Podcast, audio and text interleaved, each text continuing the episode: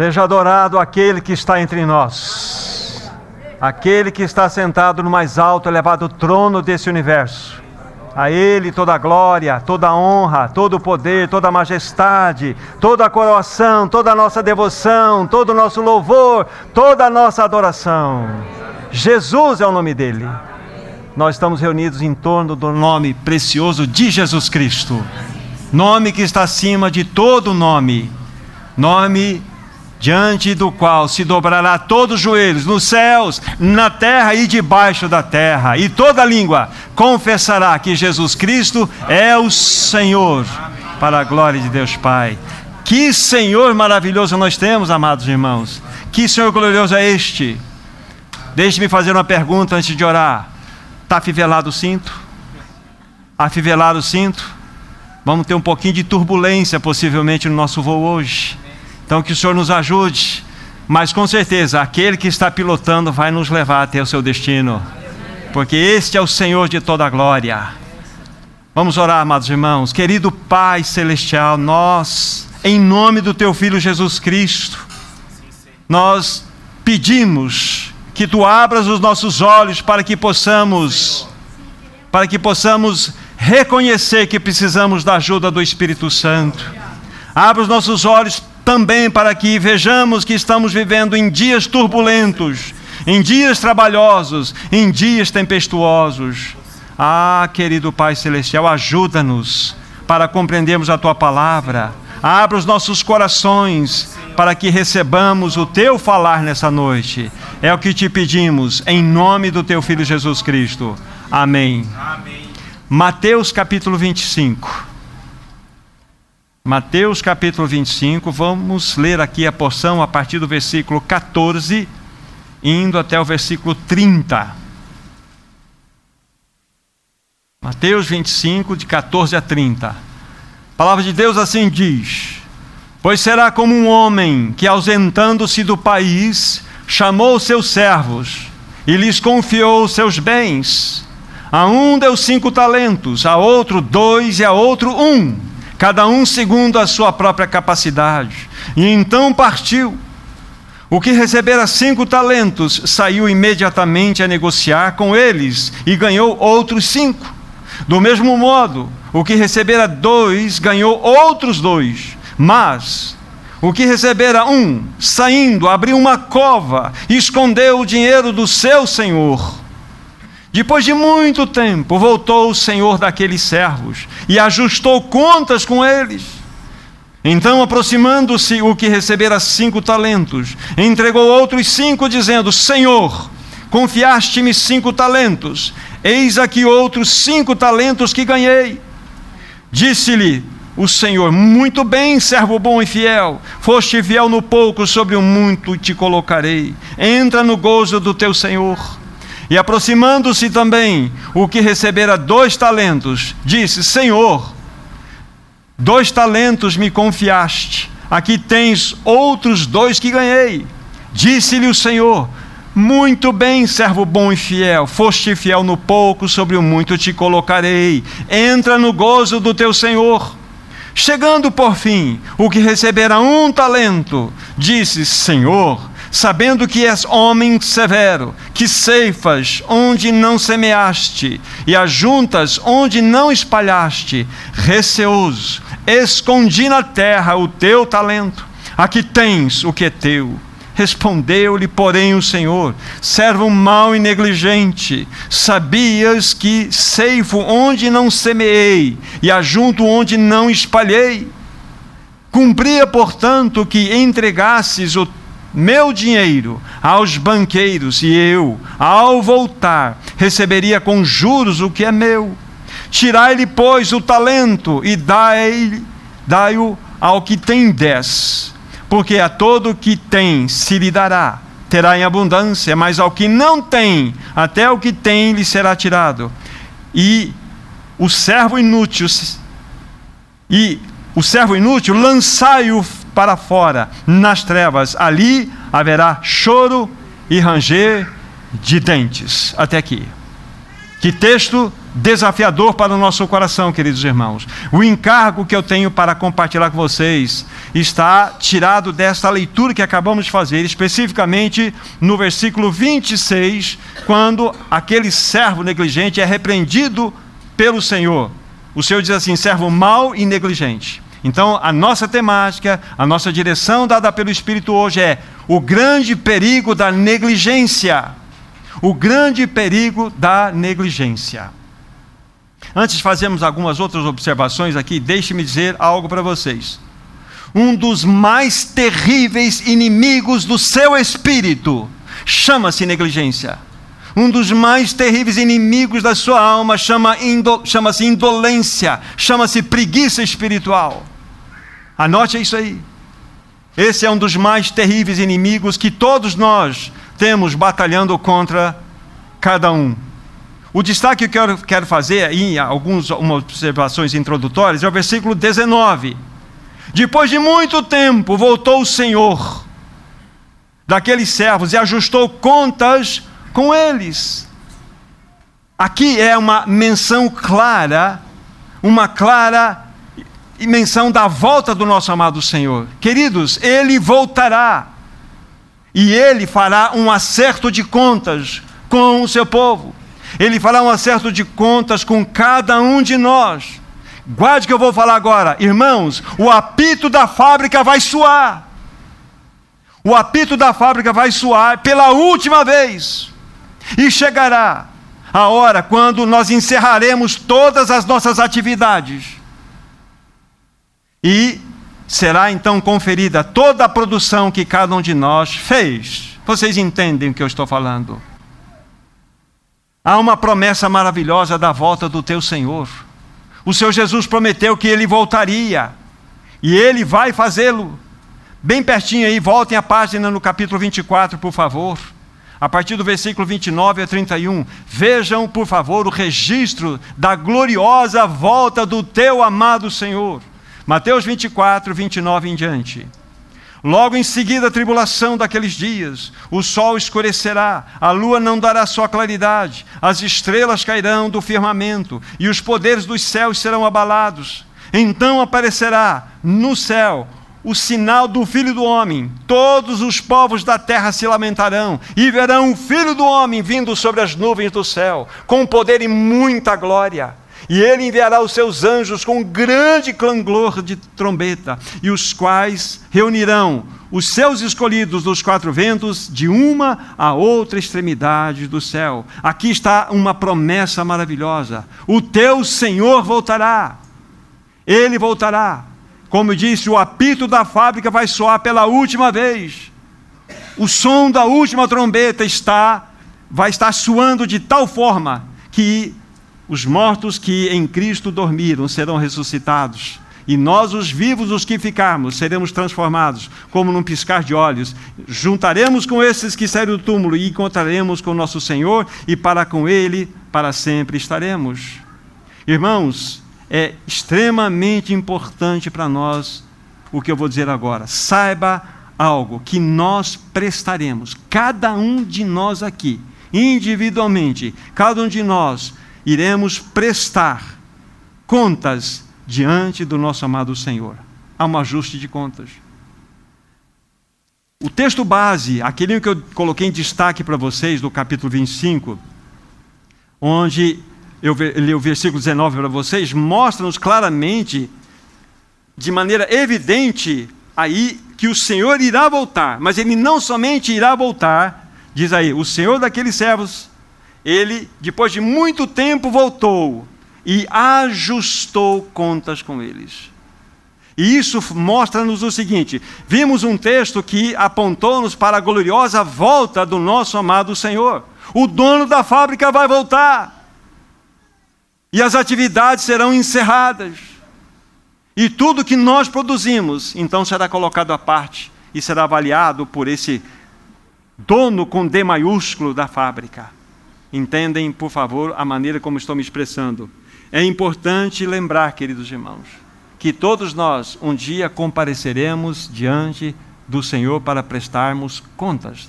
Todos nós. Isabel, você não escapa, Isabel. A Isadora não escapa. O Mauricião não escapa. O Valdir, Severino. Eu, nós não escapamos. Todos nós.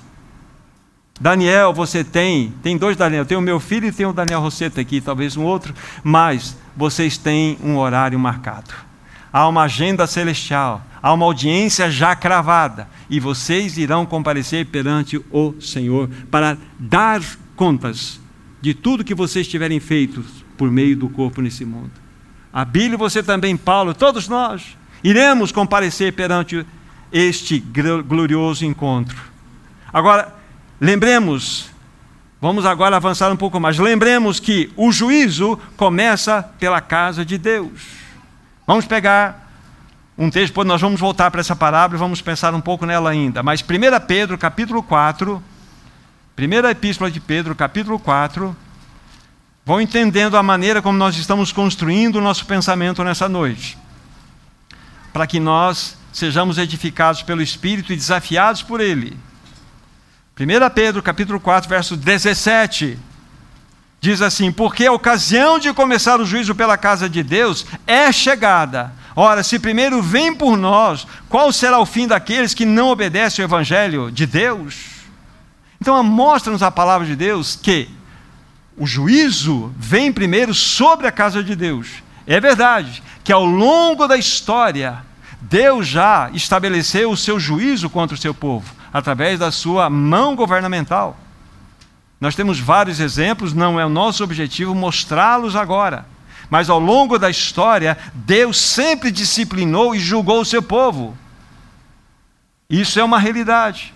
Então começa pela casa de Deus. Mas não é esse tipo de Juízo que eu estou falando agora, diante do qual nós estaremos enfrentando.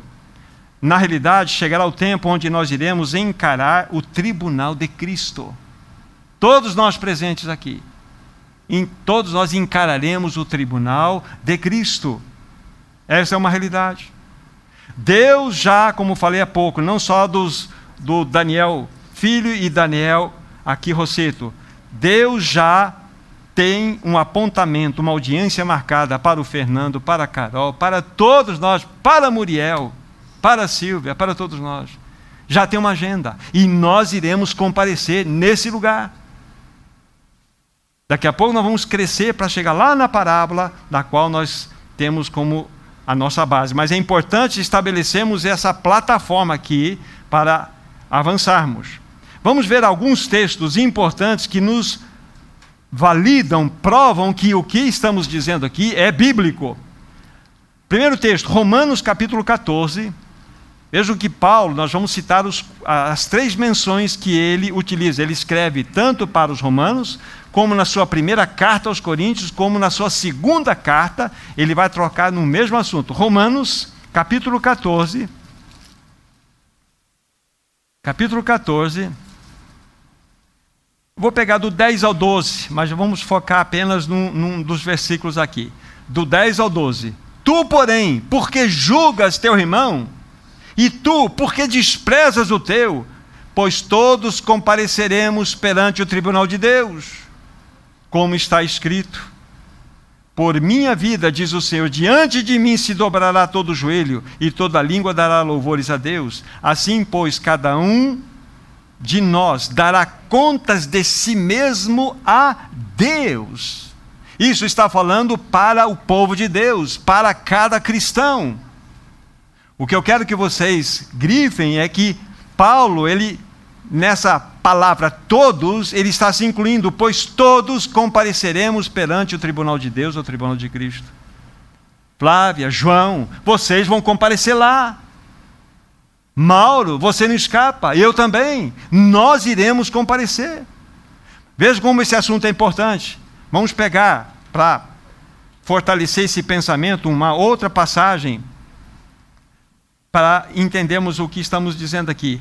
Livro de 2 Coríntios, capítulo 5, versículo 10.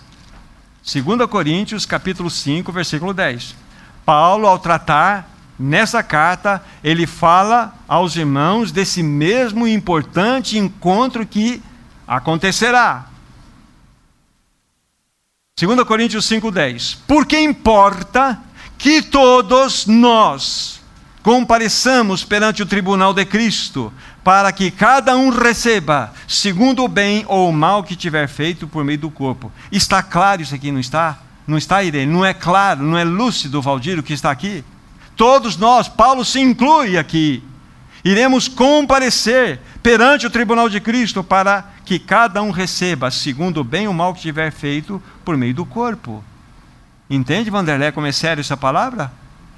É tão sério que Paulo vai falar mais uma vez, eu quero tratar com vocês em 1 Coríntios, 1 Coríntios capítulo 3.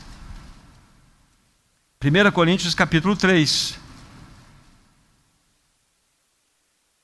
Do versículo, vamos a primeiro, do versículo 10 ao 15. Olha Paulo escrevendo a sua primeira carta aos irmãos em Corinto. Segundo a graça de Deus que me foi dada, lancei o fundamento como prudente construtor, e outro edifica sobre ele. Porém, cada um veja como edifica, porque ninguém pode lançar outro fundamento além do que já foi posto, o qual é Jesus Cristo.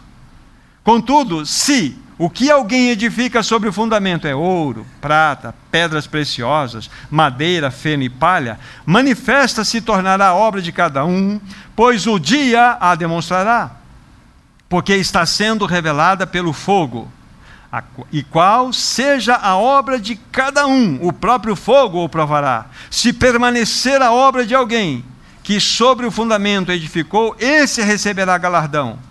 E se a obra de alguém se queimar, sofrerá ele dano, mas esse mesmo será salvo, todavia, como que através do fogo. Olha que texto claro, irmãos.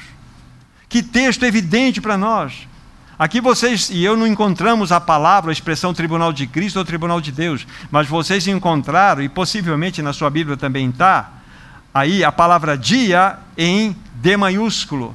Esse dia refere-se exatamente àquele encontro, onde todos nós iremos comparecer, onde todos nós, indistintamente de qual realidade nos encontramos, iremos ir lá diante dele. E Paulo é muito claro aqui mostrar, mostrar para nós que ninguém pode lançar outro fundamento. Aqui está declarado: é Cristo o fundamento, é Cristo. Mas retinha, você recebeu Cristo. E o que você está edificando sobre Cristo? Madeira, feno e palha ou ouro, prata e pedras preciosas? Essa é a grande questão. O ouro fala dos assuntos celestiais, fala da divindade de Deus. A prata fala das belezas de Cristo, da sua obra redentiva. As pedras preciosas falam dos valores da obra do Espírito Santo. O que nós edificamos sobre Cristo? Ele mesmo, as realidades celestiais. Esse é o ponto. Então, o que nós temos edificado? São dois tipos de materiais: ouro, prata, pedras preciosas, outro material, madeira, feno e palha. Tudo que envolve o homem. A madeira é uma figura da humanidade. Madeira, feno e palha. Vejam que essas situações, essas realidades desse material não têm consistência alguma. Então, isso é algo extremamente importante. Há uma diferença muito grande, eu quero colocá-la para vocês aqui. Alguns irmãos, eles uh, entendem que este tribunal de Cristo é o mesmo, a mesma realidade que acontece lá em, em Apocalipse 20, o trono branco. Não é. Lá, no trono branco, será o comparecimento de todos aqueles que receberão a homologação do seu juízo.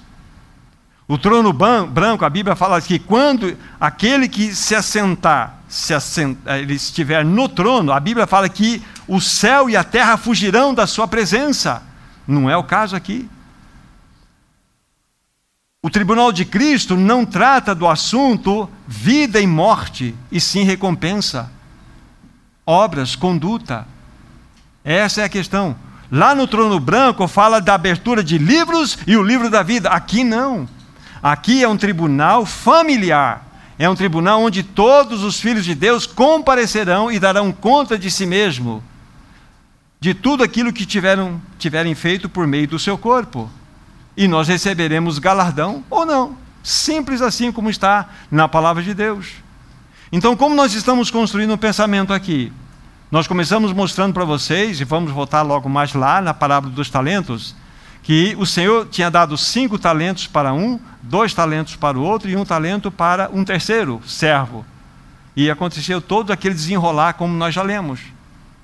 Vimos que o dono da fábrica vai voltar, vai soar a fábrica ao apito pela última vez e nós encerraremos nossa atividade. Iremos comparecer perante o dono desse universo para dar conta. Prestaremos conta. Esse é o ponto onde nós estamos. Aí mostramos na palavra de Deus para vocês que a ocasião de começar o juízo é pela casa de Deus. Mas ao longo da história, esse tipo de disciplina sempre aconteceu. Mas haverá um momento muito específico, no qual nós nos referimos agora, citando Romanos, citando 2 Coríntios e 1 Coríntios, onde todos nós, aí é a agenda marcada. A agenda marcada para Patrícia, para Vera, para Vera que está ali, para Nilma. Agenda marcada. Agenda marcada. Todos nós, Antoniel, Nancy, Adriana, Francisca, todos nós, iremos comparecer. Ele é quem fez esse apontamento. Então, provamos na palavra de Deus que esse dia irá acontecer. Esse dia irá acontecer. A pergunta que eu faço é: o que eu, Thomas, tenho edificado sobre o fundamento, que é Cristo em minha vida? Tenho sido diligente ou tenho sido negligente? Essa é a grande questão. Murilo, o que você tem edificado sobre o fundamento que é Cristo em você? Essa é a grande questão. O que vocês têm edificado sobre o fundamento que é Cristo? Então nós devemos ter muito cuidado com esse assunto. Muito cuidado. Agora nós precisamos levantar uma questão para é, ajudar a todos nós a pensar sobre o que estamos dizendo. Tudo bem, vamos nos comparecer perante o tribunal de Cristo. Porém, Cada um de nós tem uma medida. A medida que será requerida de Thomas é diferente da do Anderson, que é diferente da do Ricardo. É diferente. E cada um de nós tem uma medida. Esse é o ponto. Então, quero embasar na palavra de, de Deus para vocês exatamente esse pensamento. Que é segundo a medida que nos foi dado a caminhar nesse mundo, é através dessa medida que nós daremos conta diante do Senhor. Vamos pegar o primeiro texto, Filipenses capítulo 3, versículo 16. Filipenses 3, verso 16. Aqui é um texto, depois vocês olham a, a, a parte do, do contexto maior, mas esse versículo ele se torna um princípio para nós, um princípio extremamente importante. Então, repetindo, Filipenses 3,16. Vejam só o que está escrito aqui.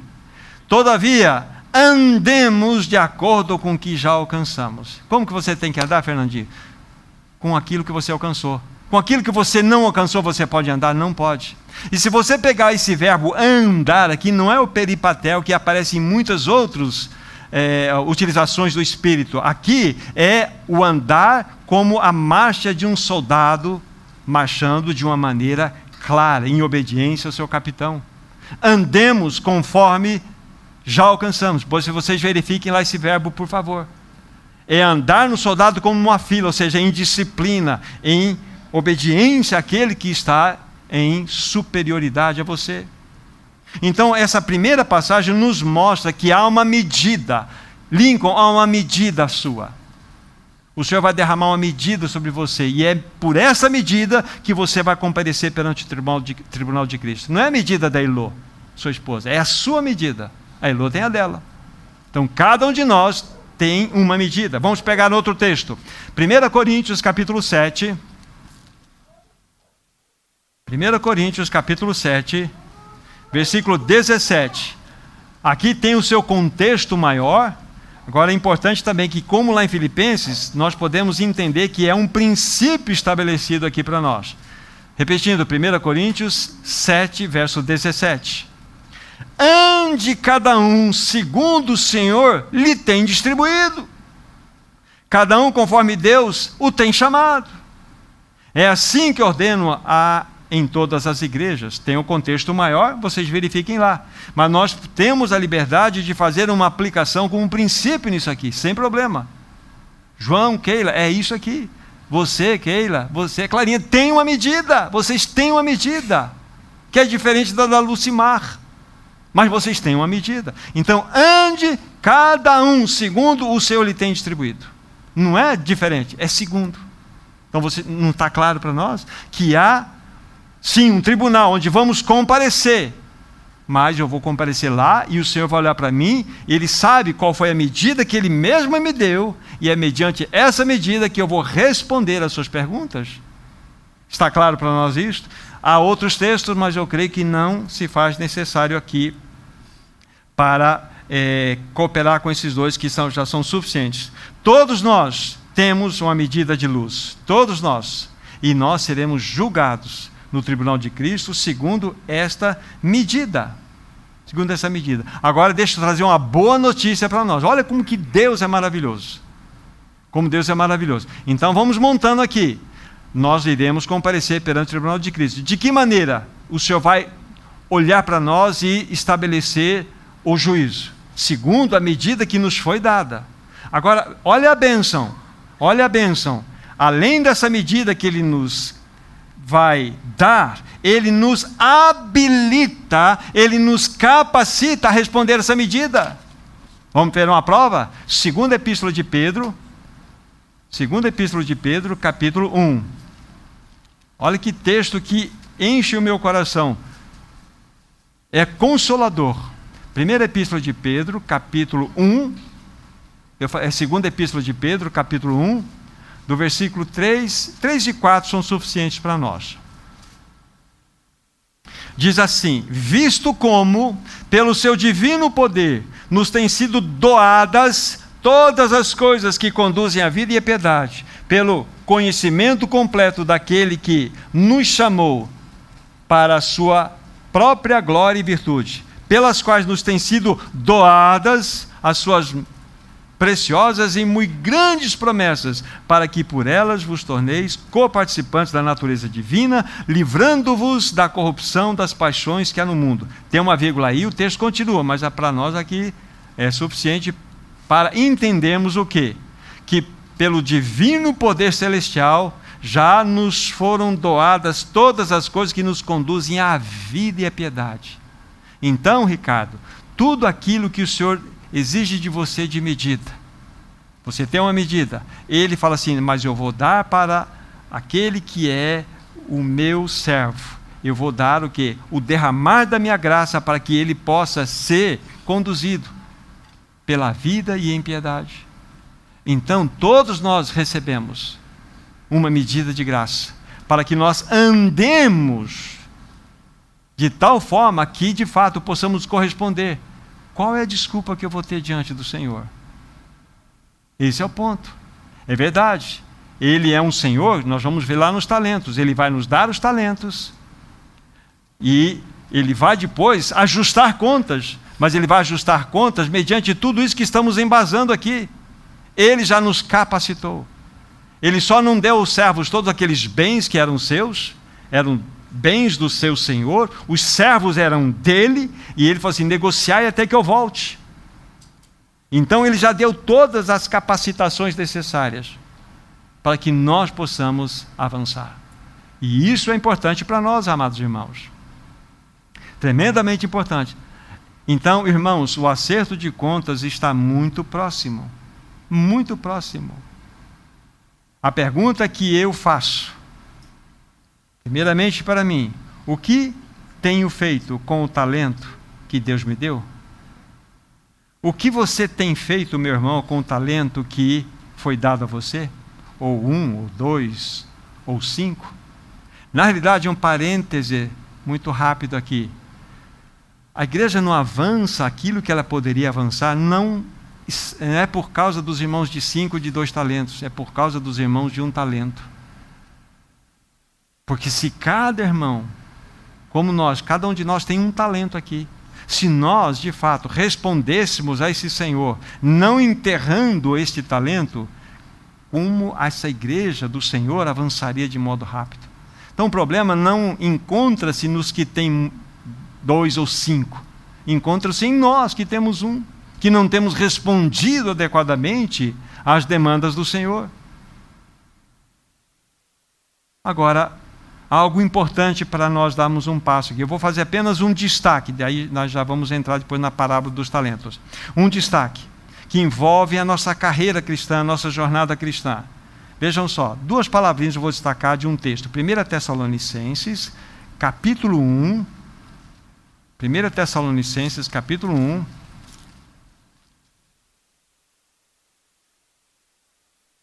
E aqui nós vamos ler dois versículos, o 9 e o 10. E daqui nós vamos tirar duas palavras que, de fato, elas podem ser perfeitamente aplicadas no que se refere à nossa jornada, ao envolvimento da nossa vida cristã.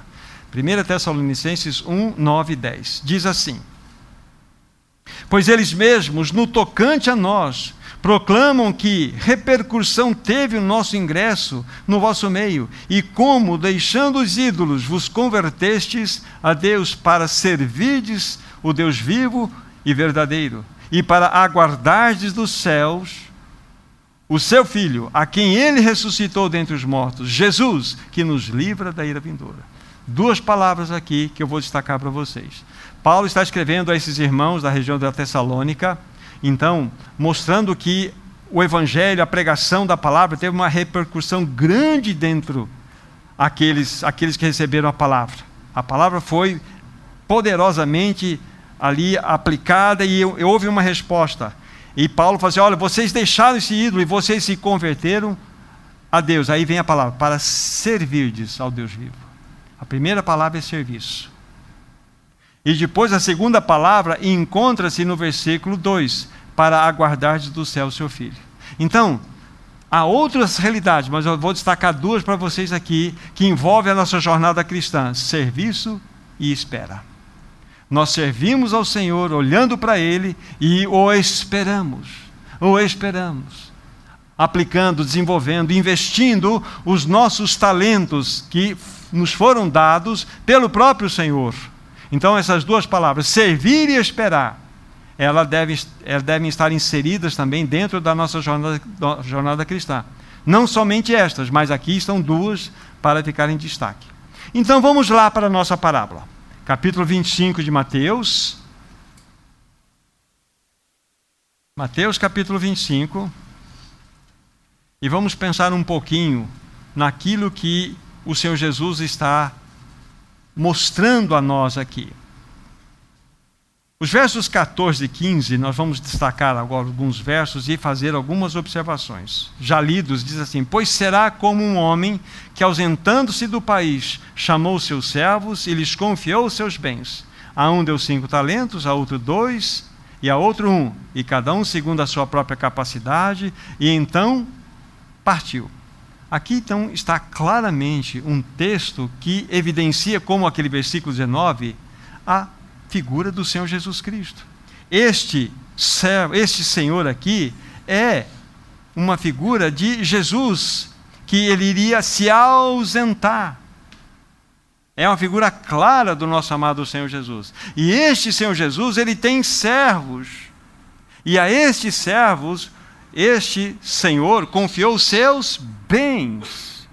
O que seriam estes bens que foram confiados a estes servos? Tenho algumas sugestões para os meus irmãos aqui.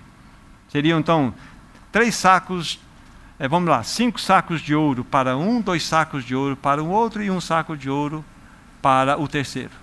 Mas o que seriam aí essas, essas joias dentro desses sacos, esse ouro. Eu vou sugerir para vocês verdade do Evangelho, verdade sobre o reino, assuntos celestiais e promessas divinas, entre outras. Mas eu vou sugerir que estes bens que foram dados àqueles servos têm estas características. Tá? A verdade do Evangelho, a verdade sobre o reino, os assuntos celestiais, as promessas divinas. Então nós já sabemos quais foram os tipos de bens que foram confiados àqueles servos. Agora, o interessante daquilo que nós estamos falando sobre a questão da medida, veja como ela aparece no versículo 15 aqui. Foi dado a um cinco, a outro dois talentos, né? E a um terceiro foi dado um talento. Aí diz assim: segundo a sua própria capacidade. Aqui mostra-nos claramente as medidas que foram dadas a cada um daqueles servos, segundo a sua capacidade, segundo uma medida. Jamais o Senhor, este Senhor, iria cobrar deste que recebeu um talento a aplicação de cinco talentos, de forma alguma. Mas era em cima daquele um único talento. Tá? Isso é extremamente importante para nós. Aqui em, compreendemos um pouco mais a fundo sobre a questão das medidas que foram distribuídas pelo Senhor. Isso significa que o Senhor espera que os seus servos correspondam segundo a própria riqueza que receberam. O Senhor deu riquezas para os seus servos. Tudo é dele. Os servos é do Senhor, as riquezas são do Senhor. E eles precisavam corresponder, responder àquelas riquezas. É isso que aquele Senhor esperava. Uma explicação. Talento aqui, a palavra talento, não significa uma habilidade natural. Ah, eu sei cantar, eu sei falar, eu sei tocar instrumento. Não. Não é essa a ideia. Talento aqui é a capacitação dada pelo próprio Deus para que nós sejamos úteis para os seus propósitos. Os seus bens foram dados a nós. Isabel, tudo foi dado a você. O talento foi dado, foi dado um saco de ouro para você. Tem o Evangelho, o Evangelho do Reino, tem as realidades celestiais, tem as promessas divinas, e você é portadora deste, desse, dessa joia maravilhosa. Cabe a você fazer multiplicar, levar, espalhar, porque essa joia nunca acaba. Entende a metáfora aqui? Entende a linguagem? Isso cabe a nós distribuirmos estas joias que nos foram dadas através do testemunho, através da vida, através da nossa realidade de jornada como filhos de Deus. É exatamente isso que significa, na minha compreensão aqui, o, a palavra talento. Nós fomos chamados, queridos irmãos, para responder a tudo aquilo que o Senhor tem nos dado. Esse é o ponto. Esse é o ponto. Cada um de nós recebeu do Senhor, no mínimo, como eu disse a princípio, um talento. Severino, no mínimo você tem um talento. No mínimo. Eu penso que todos nós aqui temos um talento. Um talento. Agora, ninguém poderá dizer, não posso servir o Senhor porque não tenho nenhum talento. Não existe essa possibilidade. Todos nós, Davizinho, você tem um talento. Leozinho, você tem. Vini, você tem um talento. Leandro, você tem um talento. Todos nós temos um talento. A questão é o que eu estou fazendo com esse saco de ouro, com essas realidades do Evangelho, com essas realidades do reino, com essas realidades celestiais, das promessas divinas. O que, que eu estou fazendo com isso? Como aquele servo inútil que enterrou? O que, que você tem feito? Vocês entendem como se implica em testemunho? em testemunho de vida? Isso é uma palavra de profundo desafio para todos nós. Profundo desafio para nós. Como disse, talento é a capacitação dada pelo próprio Deus, para que nós sejamos servos úteis em seus propósitos. Ele não vai exigir uma gota do teu suor nem do meu suor. Porque carne e sangue não pode fazer obra espiritual. Nada. Mas ele nos apartou, ele nos chamou, ele nos tem como a menina dos seus próprios olhos. Ele nos habilitou. Somos servos dele. Ele nos capacitou, nos deu tudo e todas as coisas para nós desenvolvermos esse talento. Que desculpa darei eu para o meu Senhor? Não há desculpa. Não há desculpa. Queridos irmãos, nós fomos chamados para frutificar. Deixa eu pegar dois exemplos práticos para vocês aqui que envolvem esse saco de ouro contendo essas realidades em joias aqui dentro. A primeira delas, vamos pegar aqui, João capítulo 15. Nosso irmão Abílio fez aqui a leitura mostrando né, sobre a questão da videira verdadeira. E aqui eu vou destacar dois versículos, né? João capítulo 15, versos 4 e 5. E tem uma palavra aqui que eu vou colocar em relevo para vocês. 4 e 5 de João 15. Diz assim: Permanecei em mim, e eu permanecerei em vós. Como não pode o ramo produzir fruto de si mesmo, se não permanecer, de, permanecer na videira, assim nem vós podeis dar, se não permanecerdes em mim. Eu sou a videira, vós os ramos. Quem permanece em mim e eu nele, esse dá muito fruto, porque sem mim nada podeis fazer. Nas duas leituras nós encontramos aí a produção de frutos. Esse é o ponto. A pergunta que eu faço é para Thomas: você tem produzido frutos? Isto significa aplicar talentos. Isso significa aplicar as joias que você tem dentro de você. Você que foi salvo pelo Evangelho, pela graça, por Cristo, você tem um tesouro dentro de você. O que você tem feito com esse tesouro? Essa é a questão. Então aqui está um exemplo claro daquilo que estaria, né, ou está dentro daqueles sacos de ouro. Tá? Então nós devemos dar frutos. E frutos aqui significa ganhar vidas para Cristo. Vidas para Cristo. Tenho desafiado a vocês aqui, vocês são bem testemunhas disso, várias reuniões. Irmãos, irmãs, peça uma única vida para o Senhor. Esse ano, não precisa mais para outro ano, para uma vida. Comece a orar por essa vida. Peça uma oportunidade para anunciar o Evangelho a essa vida. Fale de Jesus. Quando nós chegarmos ao final desse ano, se metade aqui alcançar esse objetivo, nós vamos ter, graças a Deus, um problema de lugar.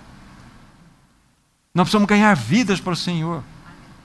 Gente, peça uma vida para o Senhor. Não tem coisa mais maravilhosa que testifica, que alegra o seu coração quando você leva alguém para Cristo. Fale de Cristo. Ele é a solução. Fale de Cristo. Não perca as oportunidades. Fale primeiramente com a sua vida, com as suas escolhas, com os seus valores. E depois você abra os teus lábios para testificar a sua própria vida, mas peça uma vida para o Senhor. Senhor, me dê uma vida, uma vida, uma, uma vida. Não precisa pedir um quarteirão cheio, uma vida. Depois você peça mais. Mas faça isso como desafio. Nós vamos frutificar. Fomos chamados para dar frutos. Esse é o ponto. Um outro texto conhecidíssimo nosso para trazer um pouco de compreensão de que maneira nós podemos aplicar os nossos talentos, né? É Mateus capítulo 5, famosos versículos 13 e 14.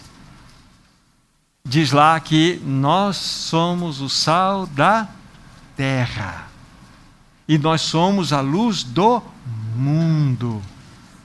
Gente, esse é o ponto.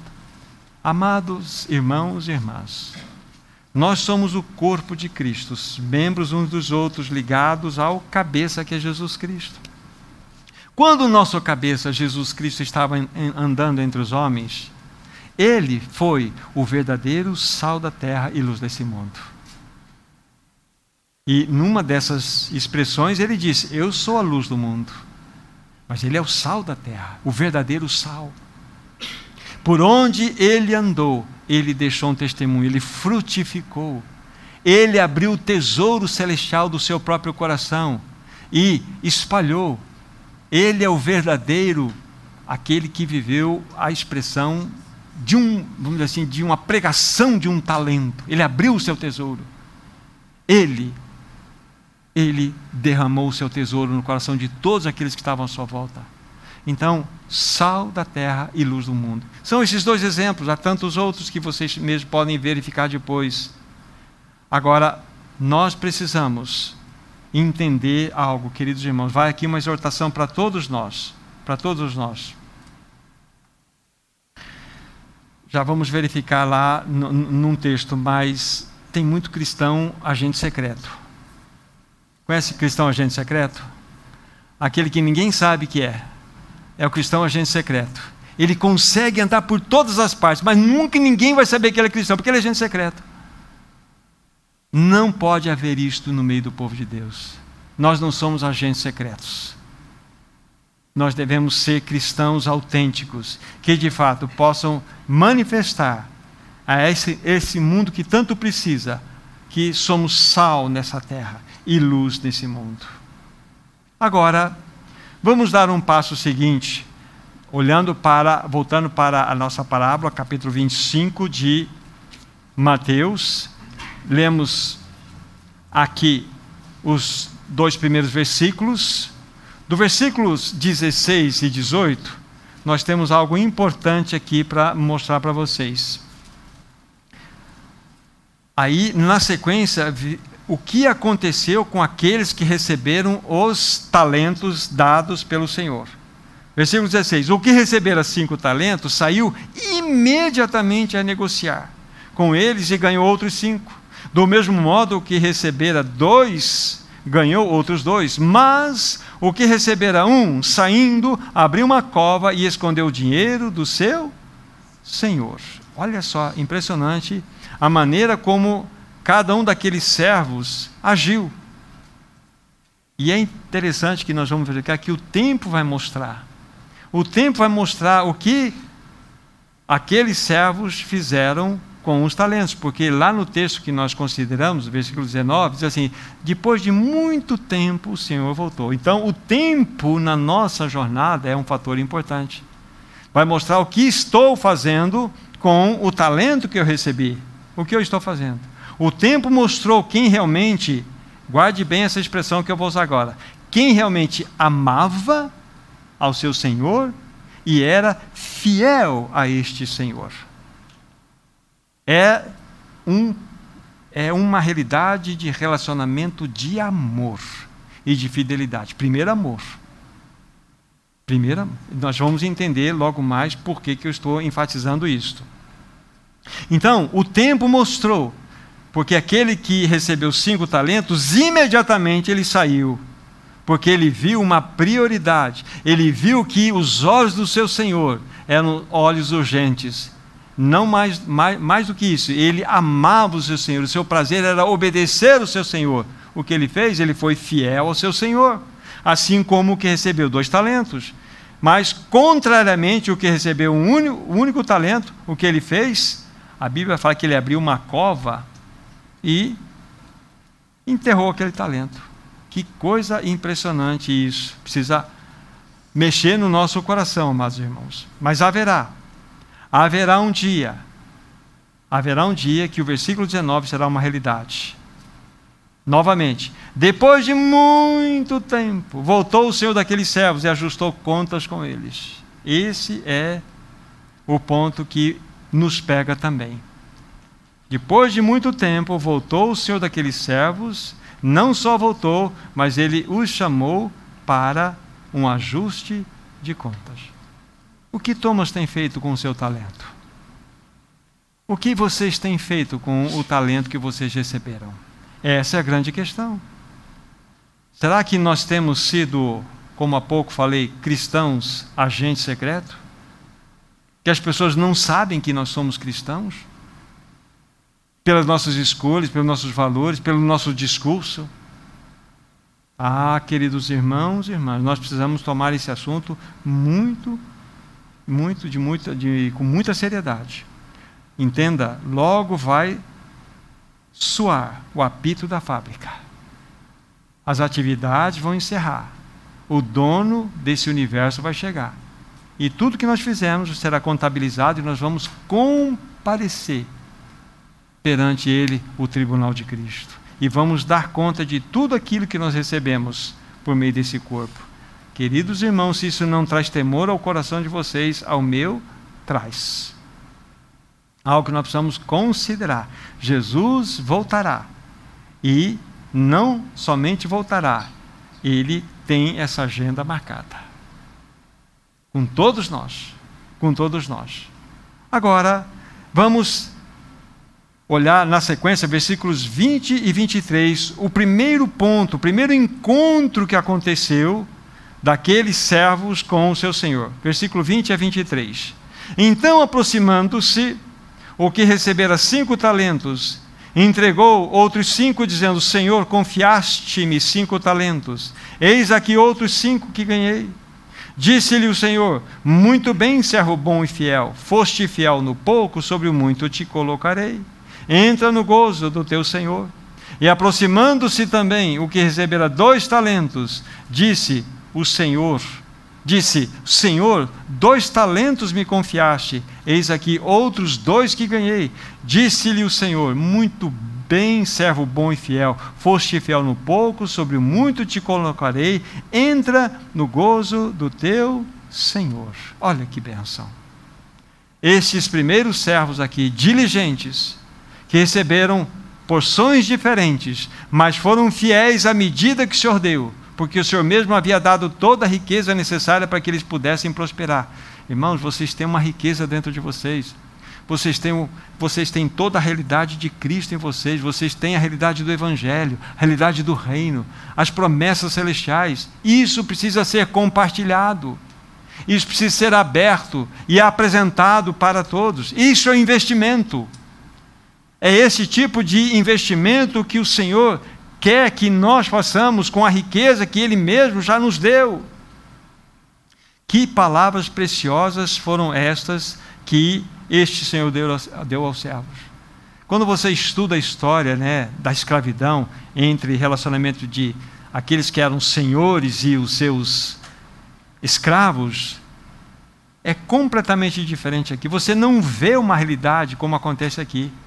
Aqui, este Senhor, ele é tão maravilhoso, tão maravilhoso, que ele dá essas palavras tão lindas aqui, não destacando a primeira parte, que a primeira parte mostra-nos um presente, um galardão, muito bom servo e fiel, foste fiel no pouco, sobre o muito te colocarei. Mas a ênfase todo, toda é na segunda expressão do texto: entra no gozo do teu Senhor. Aqui está. Essa é a nossa esperança. Essa é a nossa grande esperança de desfrutarmos desse Senhor, desfrutarmos da sua presença. Aqui está, então, dentro da leitura que estamos verificando, qual foi a atitude dos dois servos que receberam aquelas quantidades diferentes de talentos ou de bens, e como que foi que eles fizeram, e como que o Senhor reagiu diante deles.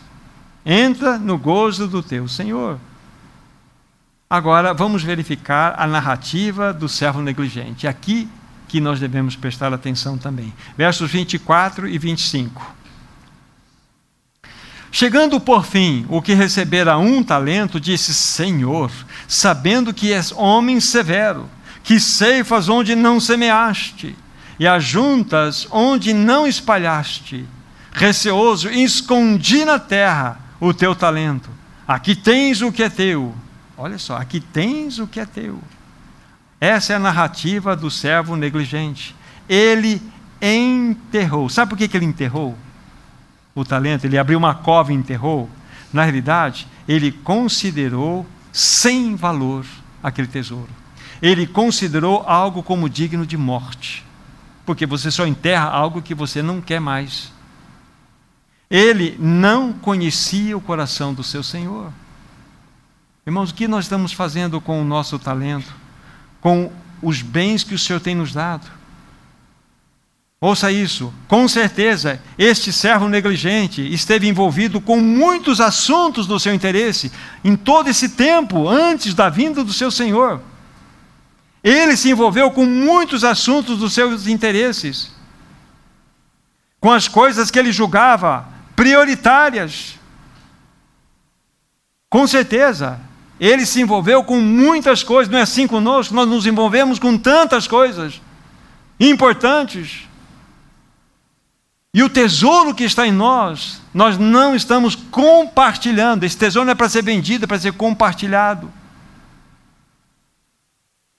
Ele tinha, esse servo negligente, tinha um coração cativado por aquilo que ele mais amava. Se você ama mais o teu trabalho, você vai dedicar mais ao seu trabalho.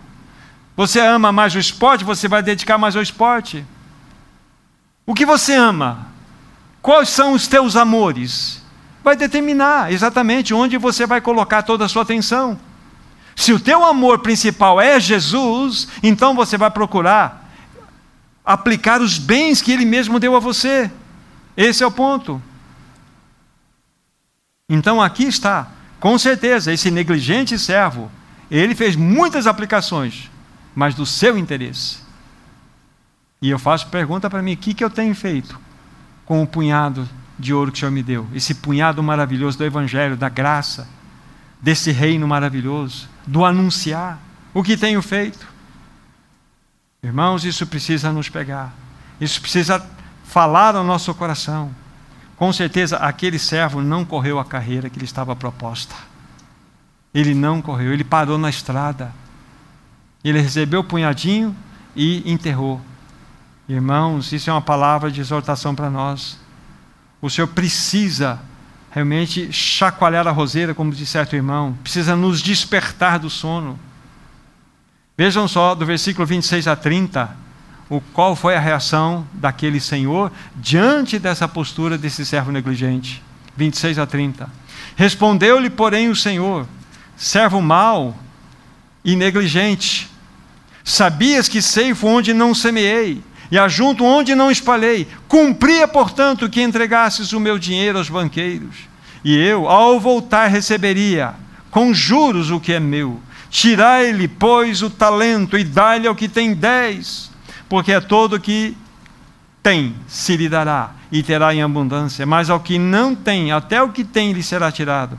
E o servo inútil, lançai-o fora nas trevas, ali haverá choro e ranger de dentes. Que triste fim é este, amados irmãos. O que ele colheu? O que ele colheu pela sua negligência? Então entendem porque é o grande perigo da negligência? Que ele colheu? Foi severamente punido pelo seu Senhor. A Bíblia fala que ele foi lançado para fora nas trevas. Trevas aqui eu não ouso tentar explicar para os meus irmãos não ouso a dizer nada sobre isso, mas eu quero dizer para os meus irmãos que é terrível. Envolve uma separação da presença do Senhor. É terrível. Não adianta nós viajarmos aqui e tentarmos explicar algumas coisas que não temos uma clareza ainda. Mas o fato é que é algo terrível. E entende que é um servo do seu Senhor. Então essa palavra ela precisa chegar ao meu coração dessa forma. Esta parábola, queridos irmãos, essa parábola, ela fala da nossa responsabilidade enquanto aguardamos a volta do nosso amado Senhor. Essa é a tônica dessa parábola. Fala da nossa responsabilidade em relação ou enquanto aguardamos a volta do nosso amado Senhor. Aliás, as três parábolas anteriores, voltem à página, por favor, final do capítulo 24. Depois do Senhor Jesus ter falado todas aquelas palavras que envolvem a sua volta, ele vai então contar ou falar três parábolas. E é interessante olhar nessa perspectiva que eu vou mostrar para vocês estas parábolas. A primeira, do, do, é, a, ela é mencionada aqui no capítulo 24, a partir do versículo 45 até o final. É a parábola do bom servo. Só o primeiro versículo. Quem é, pois, o servo fiel e prudente, a quem o Senhor confiou seus conservos para lhe dar o sustento ao seu tempo. Então, essa parábola fala-nos a respeito da casa de Deus. Fala principalmente àqueles a quem o Senhor tem dado um peso maior de responsabilidade. Todos nós temos um peso de responsabilidade. Mas aqui há um peso maior sobre aqueles a quem o Senhor tem dado um, uma, uma, uma demanda maior. Então, aqui, essa parábola ela tem como finalidade nos orientar na realidade de relacionamentos entre nós.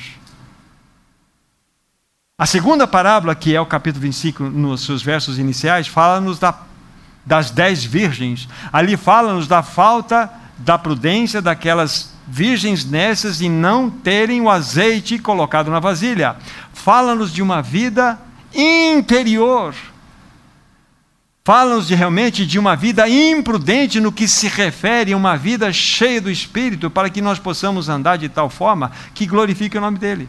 Então, a primeira, sobre o movimento na casa de Deus. A segunda, dentro de uma realidade espiritual, olhando nessa perspectiva íntima. E esta, na qual nós nos detivemos um pouco mais, fala-nos da nossa responsabilidade como povo de Deus lá fora o que estamos fazendo com os talentos que recebemos. Então, casa de Deus, vida pessoal e a nossa vida lá fora. Olhando nessa perspectiva, há outras formas de nós enxergarmos estas parábolas, mas aqui é uma maneira mais ampla que nós podemos visualizar o porquê essas parábolas todas então falam da nossa responsabilidade enquanto aguardamos a volta do Senhor.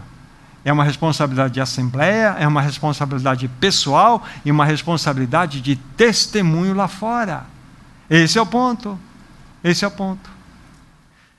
Se vocês olharem em questão de medidas aqui, de, de, de, é, de espaço utilizado pelo Senhor Jesus, ele vai usar vou dar aqui em linhas gerais para você. Ele vai usar uma página para falar da sua volta e uma página e meia para falar de como é necessário nos prepararmos para a sua volta. Como ele dá atenção nesse assunto? Ele fala da sua volta de maneira clara, mas ele fala-nos também de como devemos nos preparar para esperá-lo. Tamanha importância nós temos neste assunto aqui. Extremamente importante. Então, amados irmãos, aqui está esta meditação para todos nós. O Senhor tem nos chamado para vivermos uma vida de não negligência, mas de prudência, uma vida de diligência, uma vida realmente de testemunho. Eu quero desafiar os meus irmãos e irmãs, peçam uma vida para o Senhor.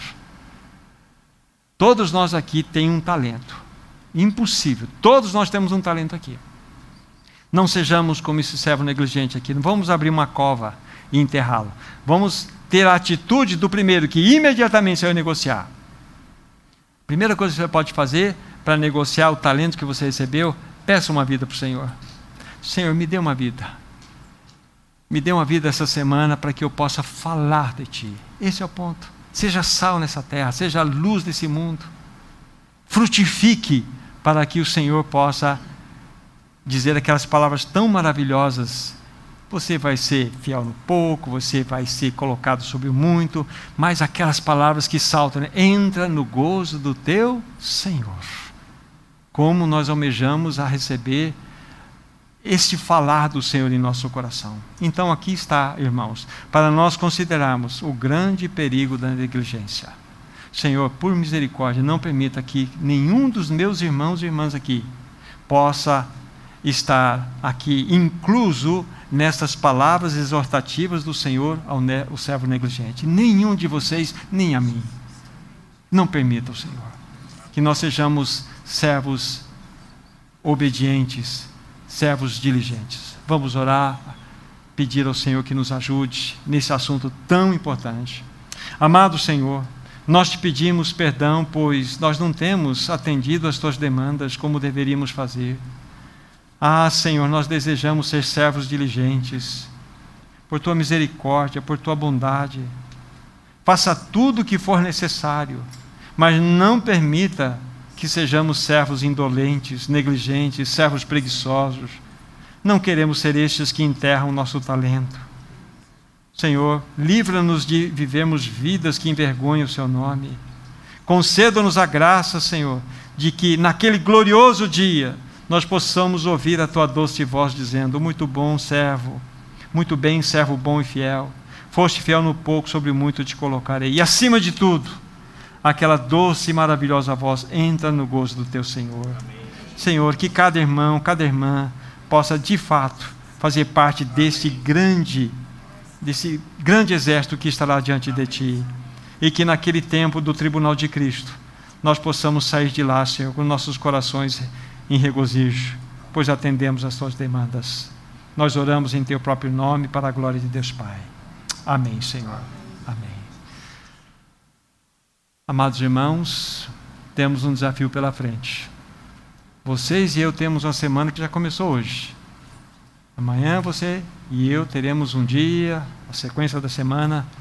Peça uma vida para o Senhor encerro dizendo o seguinte: nas suas orações você pode dizer assim também: Senhor, ajusta a minha vida, ajuste a minha vida, coloque-me na sua prioridade, livra-me das minhas prioridades.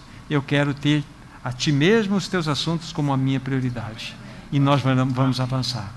Deus abençoe ricamente a vocês. E como sempre diz o irmão, um beijo grande no coração de todos vocês. Em nome de Jesus.